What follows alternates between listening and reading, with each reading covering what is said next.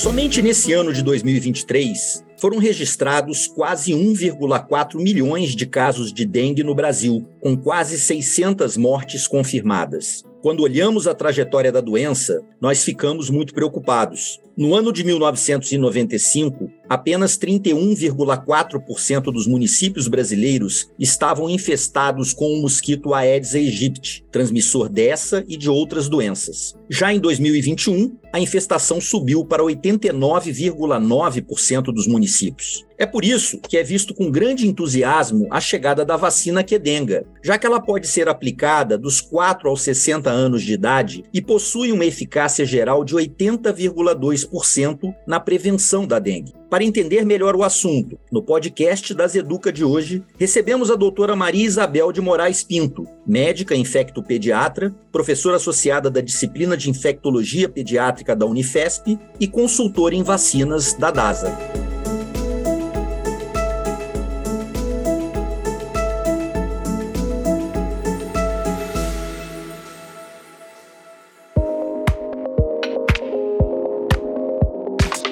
Olá, você está ouvindo o podcast das Educa. Temos o propósito de transformar a saúde das pessoas e acreditamos que o aprendizado e o compartilhamento de conteúdo, inovações e estudos sejam fundamentais para a realização deste sonho. Acesse o nosso site daseduca.com.br e conheça a nossa programação. Você pode enviar um e-mail com suas dúvidas e sugestões para dasa.educa@dasa.com.br. Queremos ouvir ouvir você para que juntos possamos construir um novo canal com o propósito de gerar e fomentar conhecimento para o setor de saúde. Eu sou o Dr. Moisés Damasceno e você está ouvindo o podcast das Educa.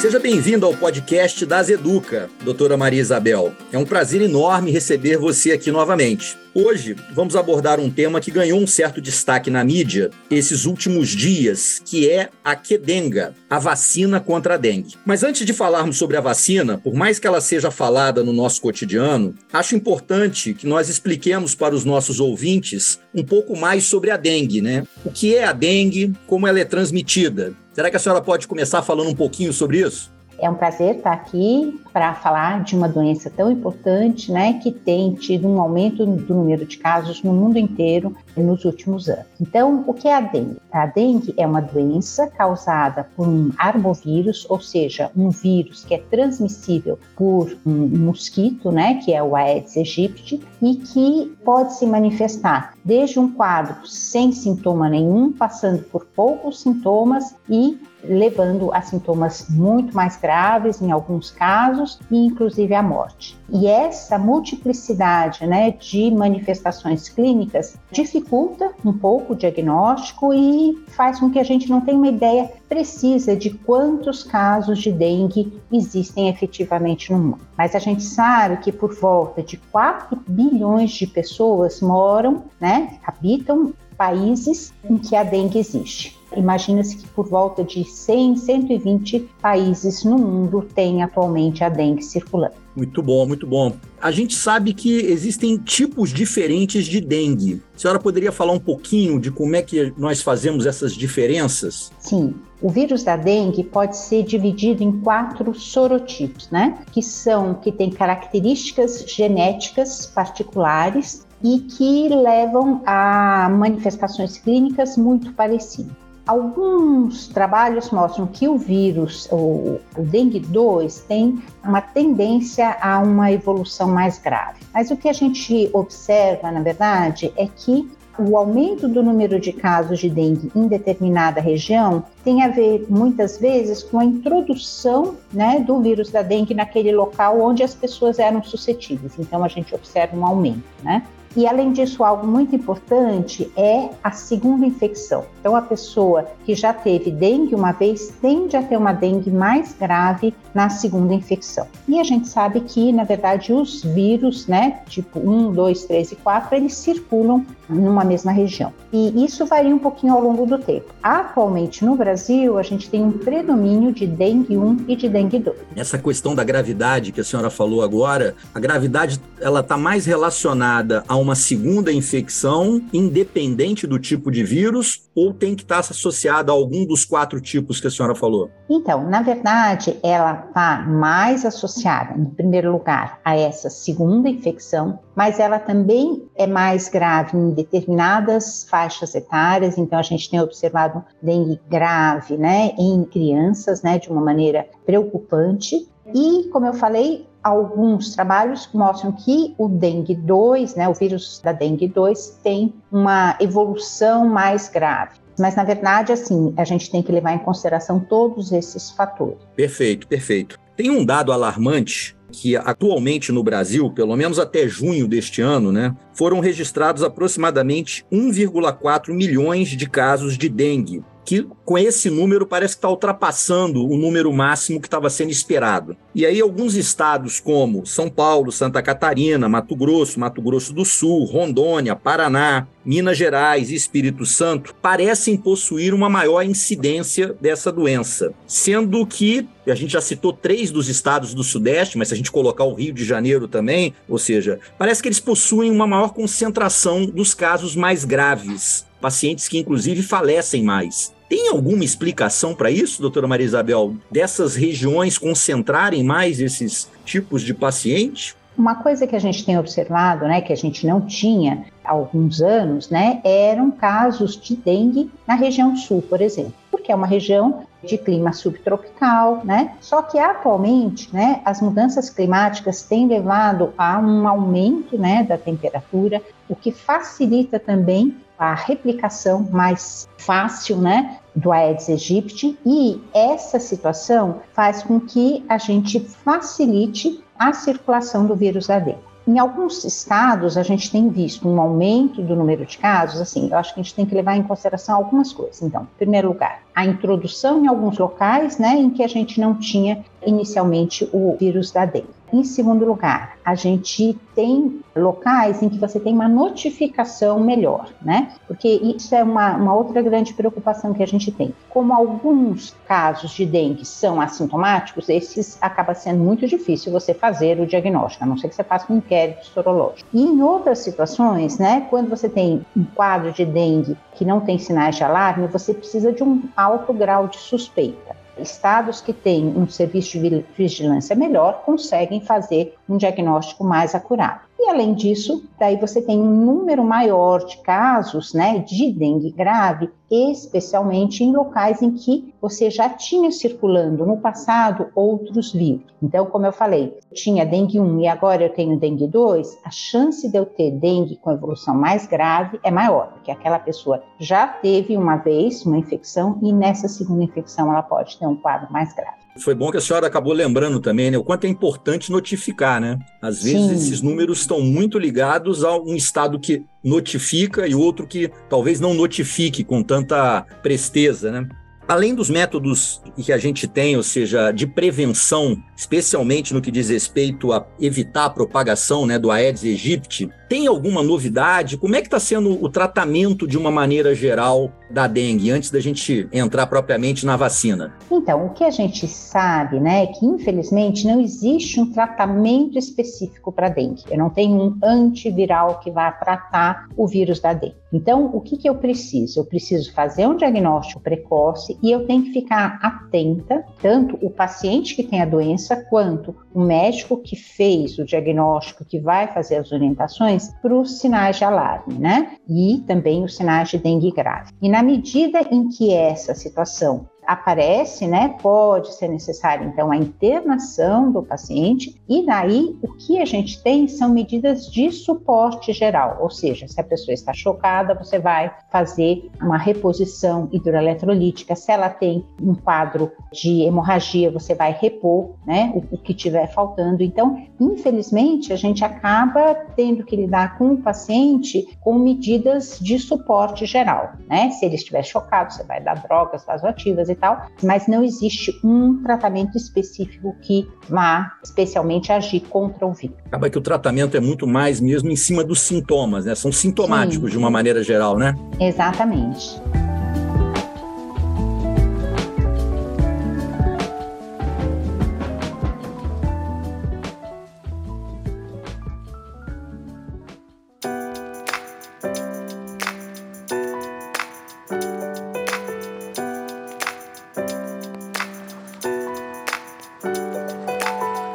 Agora que a gente deu essa passeada, digamos assim, rápida pela dengue, vamos falar um pouquinho dessa vacina nova aí da Quedenga. Ou seja, parece que ela vem aí com uma força muito boa no sentido de ser uma nova opção no combate à dengue, né? O que, que a senhora pode falar um pouquinho aí de como é que ela foi elaborada, como é que ela foi feita? Tem algum grupo de pacientes ou algum grupo da população em que ela deve ser mais direcionada? O que a gente pode entender, assim, inicialmente sobre a Quedenga? Essa nova vacina, chamada Kedenga, né, que é produzida pelo laboratório Takeda, é uma vacina de vírus vivo atenuado. Ela é feita a partir do vírus da dengue 2, que foi atenuado e que foi também modificado, por isso ela é chamada uma vacina recombinante, de modo a que a gente inserisse genes que codificam a região da pré-membrana e também do envelope da dengue 1, da dengue 3 e da dengue 4. Ou seja, é um vírus vivo atenuado a partir do 2 e que contempla também, pelas modificações genéticas que foram feitas, o 1,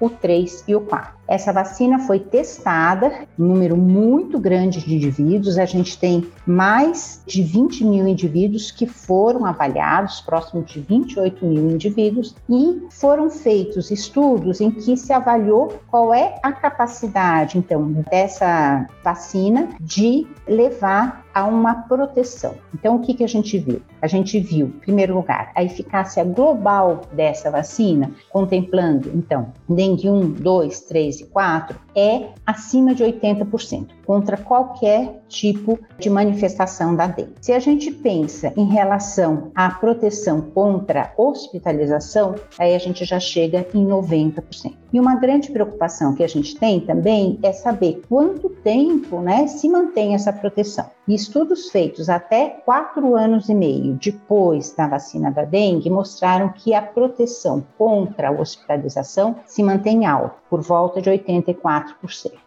Uma outra coisa que eu acho importante para a gente falar sobre a vacina da dengue, em primeiro lugar, é que ela tem um esquema de duas doses. Uma dose no momento de escolha do paciente e outra três meses depois. Ou seja, você consegue uma imunidade mais rápida, né, comparada à vacina que a gente tinha anteriormente. E, além disso, após a primeira dose, você já tem uma eficácia interessante, de modo que, por exemplo, se a pessoa vai viajar para uma região em que a dengue é endêmica, com uma dose só, decorridos 30 dias dessa primeira dose, ela já tem alguma imunidade. Claro, ela vai precisar tomar as duas doses. Por quê? Porque ela precisa, para manter a proteção, né, contra os casos de dengue, ela precisa fazer as duas doses. Mas inicialmente você já começa com algum grau de proteção. Para que pessoas essa vacina está indicada? Então, os estudos foram feitos, né, para crianças e a partir de 4 anos de idade, então antes dessa faixa etária,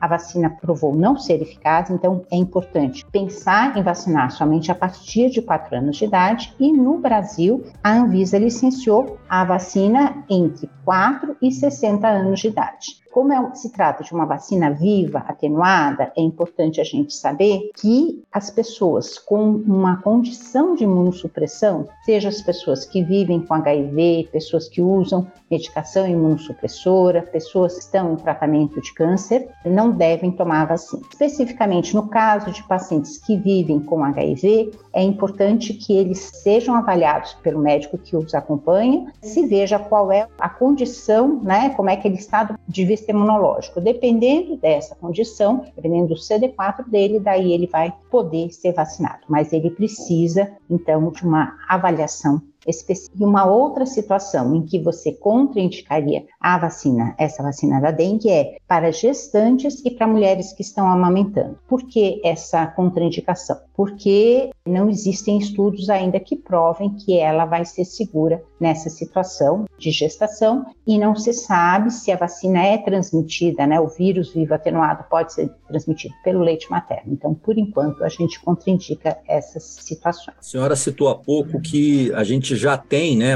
Já teria aí uma outra vacina que já vem sendo utilizada, que se não me engano é a Dengvaxia, né? Qual seria a principal diferença entre essas vacinas, doutora Maria Isabel? Bom, o que é muito importante, né? Em primeiro lugar, a eficácia eu vejo algumas diferenças. Primeiro, a eficácia é maior da Quedenga, né? Então, contra uns 65%, com a Dengvax, você pula para 80%, pensando no total de proteção contra os quatro sorotipos. Além disso, a vacina Dengvaxia é uma vacina que precisa que você tenha a confirmação laboratorial que a pessoa já teve uma infecção anterior pelo vírus da dengue. E isso não é necessário na situação da vacina Quedengue. Então, seja uma pessoa que já teve infecção pelo vírus da dengue, seja uma pessoa que não teve infecção, ambas podem receber a vacina, uma situação segura, e além disso, a resposta acontece tanto no grupo que já foi infectado quanto o grupo que não foi infectado. E finalmente, o que eu acho que também faz muita diferença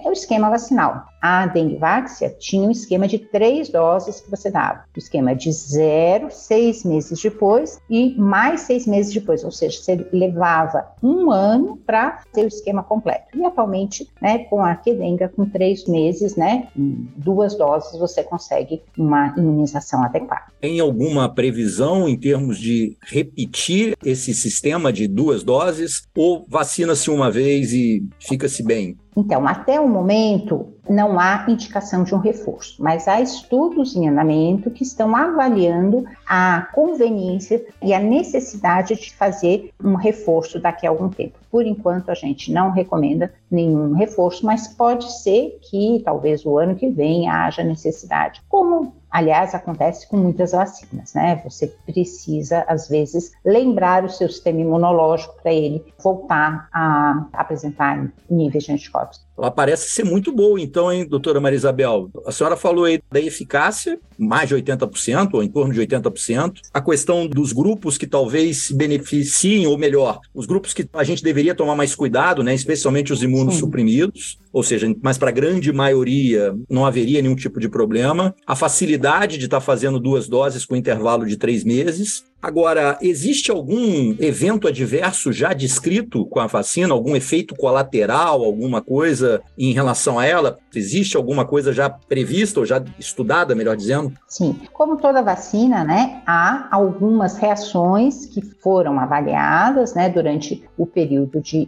pré-licenciamento da vacina e que são bem, bem tranquilas, né? Então, mal-estar, um pouco de febre, uma dor muscular, né? Isso pode acontecer nos primeiros dois, três dias. A gente não espera mais eventos diferentes disso com a vacina da dengue. E eu acho que uma coisa interessante é que é importante lembrar que não houve em nenhum momento a possibilidade da vacina da dengue ter propiciado um quadro mais grave de dengue caso a pessoa se infectasse depois da vacinação. Então, essa situação realmente não ocorreu, o que deixa a gente bem tranquilo. Esse tipo de evento é chamado de immune enhancement, né? Um aumento, né? Uma piora do quadro de dengue em quem teria sido vacinado. Isso poderia acontecer com a vacina Dengvax, é por isso que a pessoa tinha que ter evidência de que já tinha tido a dengue, mas atualmente com a nova vacina que dengue, isso não é nenhuma preocupação. Muito bom.